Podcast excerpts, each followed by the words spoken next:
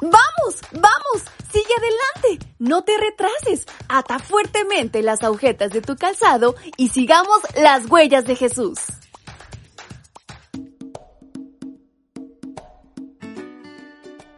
Muy buenos días mis pequeños y grandes, ¿cómo amanecieron? ¿Qué tal están en este 24 de febrero? Tan rápido ha pasado el tiempo que nos hemos posicionado en el día jueves de esta semana y en los últimos días del segundo mes del año. ¡Qué rápido, ¿no lo creen? Y para aprovechar al máximo este día, agradezcamos a Dios por ello y conozcamos y compartamos más de su palabra a través de este, su devocional para menores y adolescentes. Su amiga Fabi les saluda y les da la más cordial bienvenida. Y en esta mañana nuestra reflexión lleva por título José. El Señor estaba con José y le fue muy bien mientras vivía en la casa de su amo egipcio. Libro de Génesis capítulo 39, versículo 2. Dios tenía planes supremos para José. Con ese propósito, le permitió enfrentar varias pruebas que lo prepararían cabalmente para asumir una responsabilidad que nunca imaginó. José enfrentó un cambio radical, de vivir en el campo a vivir en la ciudad, de vivir en una casa común a vivir en un palacio, de ser un joven consentido a ser un esclavo, un cambio de idioma, de cultura y hasta de comida. De repente, era un extranjero a las órdenes de una extraña pareja, Potifar y su esposa. Extraños porque veneraban a muchos dioses, los cuales José ni era consciente que existían. En ese contexto, emergió del corazón de José fe en Dios como nunca antes. Decidió ser fiel al Señor en cualquier circunstancia. Dios honró la fe de José, de manera que donde quiera que estuvo en Egipto, siempre fue una bendición. Como esclavo, fue una bendición.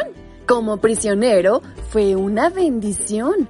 Como gobernador del país fue una bendición.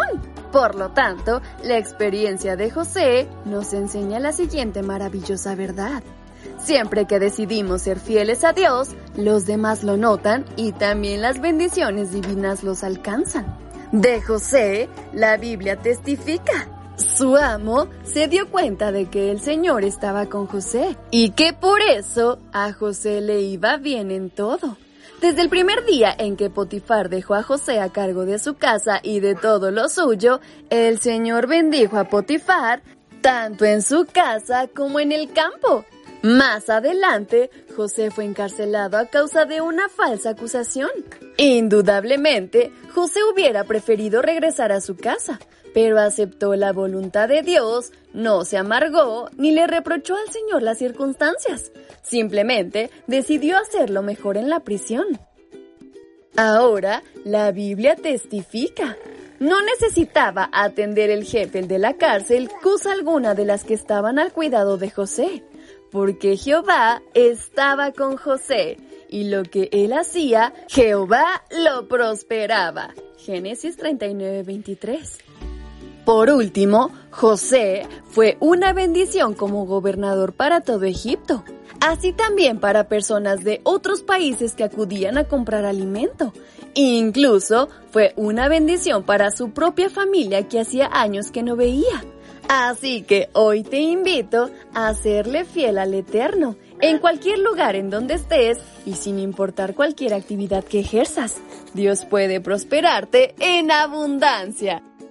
Y con estas palabras en mente es como concluimos nuestra reflexión. Si así Dios nos lo permite, el día de mañana nos estaremos escuchando nuevamente. Hasta pronto.